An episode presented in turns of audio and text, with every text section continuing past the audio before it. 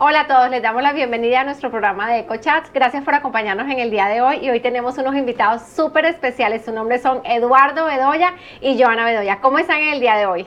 Excelente. Gracias, Vero, por invitarnos. Estamos muy bien, felices de estar acá. Muchas gracias por invitarnos. Ay, no, es un honor para nosotros que estén acá. Eh, su historia de, de vida yo sé que les va a encantar a todos ustedes, así que quédense ahí. Y bueno, cuéntenos hoy quién es Eddie y, yo, y Joana Bedoya. Bueno, eh, Eduardo Bedoya, conocido como Eri Bedoya. Eri, la mayoría de personas me conocen como Eri. Ah, pero no, somos, uh, somos unos uh, fieles amantes al Señor Jesucristo. Eh, yo soy de Pereira, Colombia, y mi bella esposa. También de Pereira. Estamos aquí en este país desde 1995. Hace años. Llegamos a la edad de 17 años y desde ahí arrancamos la, la, locura americana. Nos conocimos cuando teníamos como 9 o 10 años por unos amigos en común. Entonces nos llevaban a los paseos juntos, a la piscina juntos y ahí tuvimos una amistad muy especial, nos empezamos a gustar y nos hicimos noviecitos de esa época, 9, 10, 11 añitos. Chiquito. Él venía y me hacía bicicleta, eh, visita en bicicleta. Ella era más alta que yo, me tocaba que subirme a un andén para poder abrazarla, tratar de darle un besito. Fue esa relación de, de, niños muy linda, porque era muy, muy inocente, muy bonita. Y hubo un tiempo en que ya nos dejamos de comunicar, nos dejamos de hablar, él se fue por su lado, yo me fui por el mío, y no nos, nos dejamos de ver. Nos volvimos a reencontrar eh, cuando teníamos 17 aquí en este país. ¿Se vinieron juntos? O sea, no. se no. Ahí es donde viene después la historia. ¡Wow! ¡Qué tremendo! ¡Qué tremendo! Entonces se vienen para, cada uno por su lado se viene para los Estados Unidos. Correcto, nuestra historia comienza 33 años atrás, porque inclusive ella fue mi, mi little girlfriend, mi, una, mi noviecita, claro. mi noviecita, mi noviecita. Ay, Entonces, yo, yo digo que, que el, Señor lo, el Señor ya tiene todo planificado, solamente es cuestión de que uno pueda abrir, digamos, eh, dejar, dejar que, que Él termine de hacer la obra. Y yo creo que esa experiencia de, de, que no conocíamos del Señor, lógico, éramos unos teenagers tratando de vivir una vida madura, eh, fue complicado, pero a la misma vez ella era muy madura. Y yo creo que me ayudó a madurar. Sí. ¿O no? Sí, nos dedicamos a trabajar fuertemente, a vivir el sueño americano de poder conseguir una casa, una estabilidad económica. Y así pasaron eventualmente 11 años de nuestra vida trabajando y luchando de día y de noche por, por mantener una, una, una vida que, que, nos, que pudiéramos darnos. Viajábamos mucho, gozamos mucho el matrimonio, nos disfrutamos mucho esos primeros Qué 11 lindo. años sin familia, sin hijos, viajando, conociendo, saliendo con amistades y haciendo quizás las cosas que, que ya uno con familia no puede tener Sí. porque son otras responsabilidades, pero nos gozamos mucho el matrimonio. Fue una época maravillosa. Nos casamos a los 19 años, muy Sí. jóvenes. también. 19. 19 años nos casamos. 1996, 14 de diciembre. Las fotos las vemos ahora y somos dos niños. Tenemos cara de niños, tenemos todavía el cuerpito de niños. Amor, pero tú sigues Bien, con cara de niña. Y yo con bien cuerpo de hombre. de verdad, pero fue una época, ha sido una época muy linda, ha sido un matrimonio ya, ya hemos experimentado muchas cosas, pero ese comienzo ha sido para nosotros inolvidable y nos encanta comentarlo y contarlo porque son experiencias que uno vive que ayudan a los jóvenes de ahora a tener una, una experiencia diferente, que puedan tenerla. Cuénteme, ¿cuál ha sido la etapa más dura de, de su matrimonio? Eh, Nosotros le, nosotros le llamamos la tribulación. La tribulación, tribulación, esa, esa que, tribulación. esa que fuimos triturados, como casi demolidos. Los años más duros de nuestro matrimonio fue que eh, definitivamente fuimos muy infieles, o yo fui muy infiel en el matrimonio. Eh, acuérdate, eh, de pasar a estar enamorado, seguía enamorado, pero como un, un amor egoísta. Quería tenerla a ella, pero a la misma vez empecé a vivir experiencias extramatrimoniales. Ah, no, acuérdate, no conocíamos del Señor. Sí, sí. Y querer vivir un- una época en mi vida en la cual había dejado de vivir, ¿cierto? Esa era mi excusa. Claro, y eventualmente la rutina nos llevó a ese punto también a, a- a- incitarlo a él a que quisiera vivir esas aventuras afuera de la casa, porque yo no era, no era alegre, no era una muchacha alegre en el sentido de pronto querer salir con amigos o querer salir a tomar, no, yo era más bien de la casa, tenía un temperamento muy fuerte, tenía un enojo dentro de mí que no sabía cómo, cómo manejarlo y eso hacía que hablara impulsivamente, que ofendiera a las personas sin, sin primero hablaba antes de pensar. Cuando tú dices que te, algo te tenía enojada, ¿qué era yo? Tuve como un incidente de abuso sexual cuando estaba niña y a raíz de eso, a partir de ese momento, yo bloqueé ese incidente en mi mente, pero eso me empezó a causar como una rabia, como un mal genio. y comenzó a salir en el matrimonio. Comenzó a salir en el matrimonio. ¿Qué pasa después de que ya usted dice la tribulación, fue la infidelidad y todo eso, que y, todas esas, esas síntomas y esas respuestas de, de ir a eh, calle, todo eso. ¿Qué pasa luego de eso? Nosotros estamos a un punto en que ya veíamos las cosas como que entre sí, como entre nos, y seguíamos, no seguíamos. Eran 11 años sin niños, sin, sin las niñas, entonces viene el momento de que creíamos que de pronto ya tener familia nos iba a unir más, nos fuimos de vacaciones y bueno, eventualmente eh, planificamos tener familia, vino Sarita a nuestras vidas, que fue mm. nuestra primera hija, las cosas mejoraron de mi parte, yo me prometí no, a ver, como no dejarla nunca, yo dije, no, esta va a ser mi mujer, yo me voy a luchar por ella, pero en mi mentalidad egoísta, yo sí seguía con el deseo de serle infiel. Mm. Eh, y le fui infiel, inclusive ya después de tener nuestras hijas es, el 100% de él y fue el 100% mío, no es el 50-50, no. Eso no, es, eso no es verdad. Es el 100% de fallo mío y 100% de fallo de él lo que causó todo eso. Entonces se fue desarrollando el que yo me sentía sola, me sentía con mucha carga en la casa, ese, esa etapa postpartum que da tan dura, las niñas tan pequeñitas, tan seguidas, porque ellas no se llevan sino 18 meses, y pues llegar un fin de semana y tú estar solo en tu casa con tus hijos y tu esposo no estar porque está con los amigos. Nunca me imaginé que fuera a estar siendo infiel, yo siempre lo imaginaba era con los amigos de parranda. y eventualmente pues eso mes tras mes, día tras día, eso va haciendo una carga muy fuerte en uno como mujer, de que uno anhela tener ese, ese tiempo familiar, esa, esas salidas a compartir juntos y quizás de puertas para afuera nos veíamos como un matrimonio muy lindo, pero de puertas hacia adentro era un matrimonio en, caos. Mm. Éramos, yo era muy indiferente, yo era muy, muy sola. Entonces era, era difícil también comunicarme con él porque no, no expresaba mis mm. emociones ni lo que yo sentía.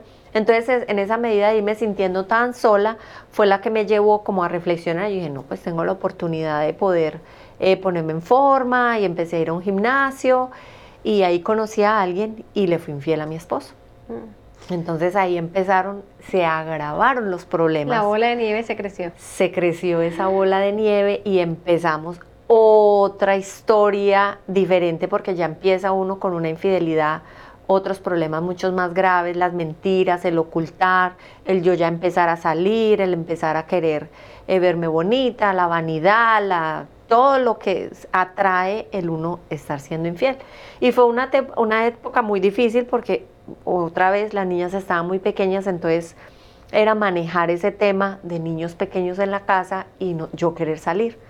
Entonces ahí fue donde ya eventualmente Eduardo me encuentra en unas conversaciones por teléfono que yo estaba siendo infiel y me dijo un día, no, no puede ser, no puede ser.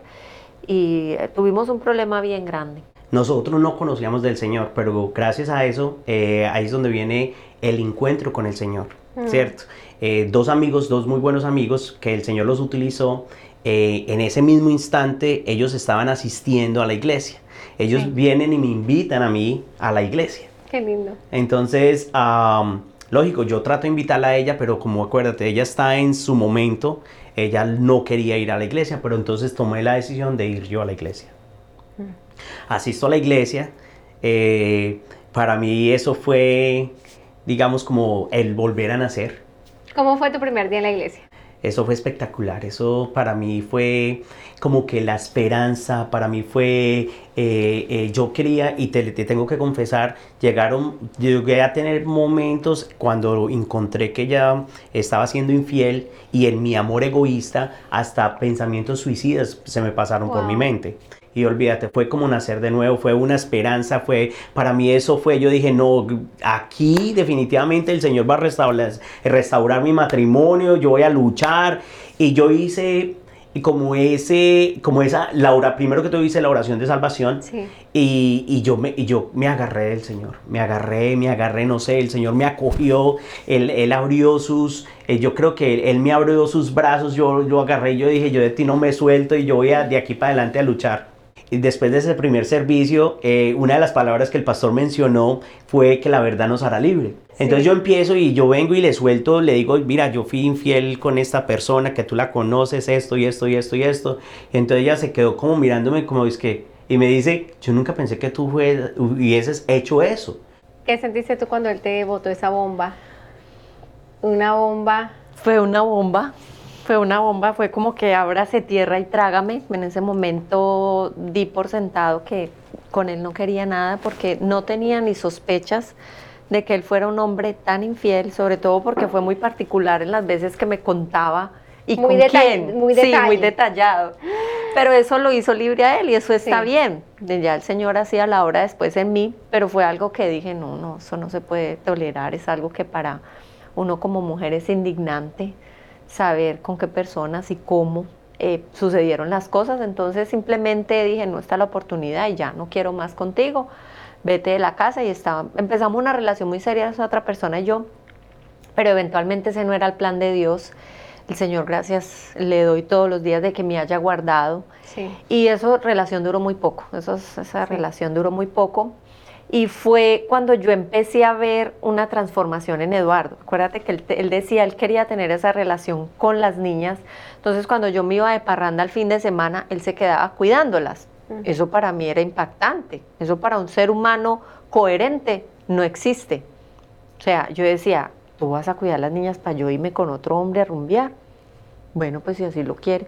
Y al otro día, cuando yo llegaba a madrugada, él me tenía desayuno, me tenía la casa limpia, me cuidaba a las niñas para yo poder dormir por la mañana, la, la, jaqueca. Son cosas, son cosas que en la humanidad yo, Giovanna, no podía entender. Para mí eso era locura. Yo decía, ¿y este hombre qué hace? O sea, es tan indignante que yo salga con otro hombre y él aquí. Yo lo veía de esa manera, pero simplemente pasaron, pasó un tiempo así, terminé esa relación con ese muchacho por problemas de él y empecé a darme como esa oportunidad de ver ese nuevo Eduardo que estaba en la casa. Él tenía acceso a la casa y cuando menos pensaba él estaba en el parque con las niñas, las niñas bien vestidas, la comida de pronto hecha o compraba comida. Y yo decía, wow, qué, qué especial eso.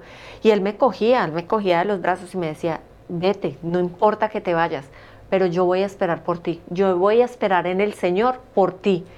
Y eso eran palabras que a mí me quedaban ahí como que es esta locura y yo me iba para la calle, pero era pensando en eso, o sea, y él me llamaba en la mitad de la noche, ¿dónde estás? ¿Estás bien?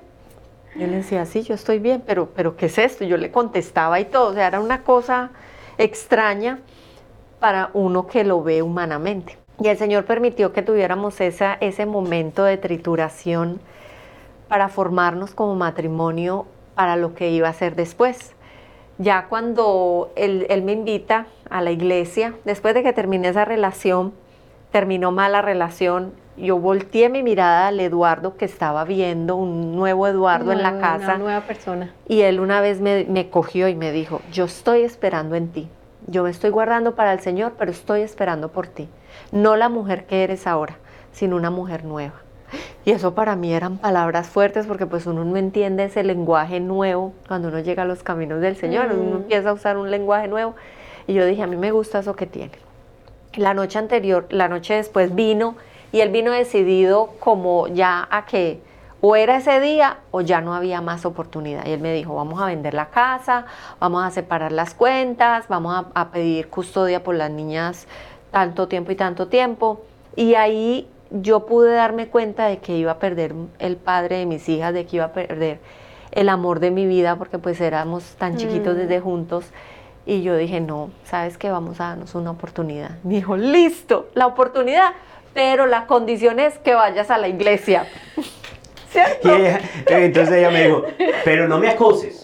Tal vez este domingo no vaya, tal vez el próximo, pero no, ese domingo fue. Y eso fue algo muy hermoso. Le entregué mi vida, hice la oración de salvación como dos o tres domingos siguientes y ahí comenzó una nueva historia de matrimonio con una pareja quizás restaurada en el matrimonio, mas no todavía restaurada individualmente porque todavía tenía ese mismo comportamiento enojado, le hacía reclamos, le peleaba mucho.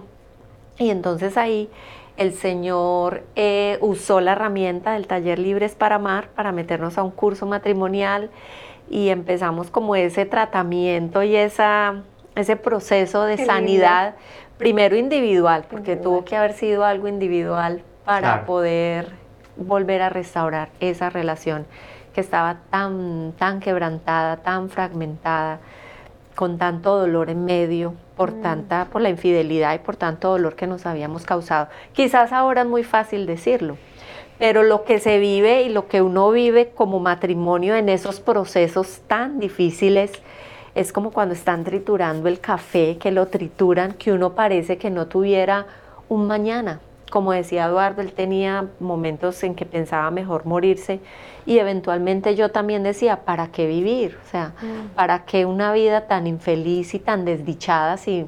Y lo que lo volteaba uno de ese pensamiento eran las niñas. Mm. En ese momento, cuando en realidad no teníamos como de dónde echar mano a, mm. esa, a ese refugio que es el Señor, eh, damos gracias a Dios pues que llegó y nos rescató de todo ese proceso tan difícil que fue. Fueron unos meses de mucho dolor, de muchas heridas, que poco a poco se fueron sanando. Solo el Señor, porque no es el tiempo el que sana.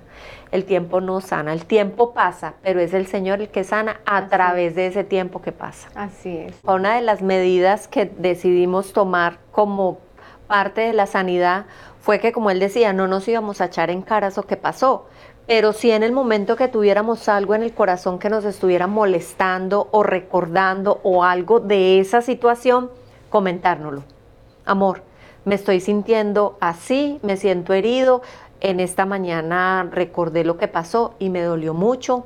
Mm. Y la posición del otro era, perdón, perdón por haberte herido.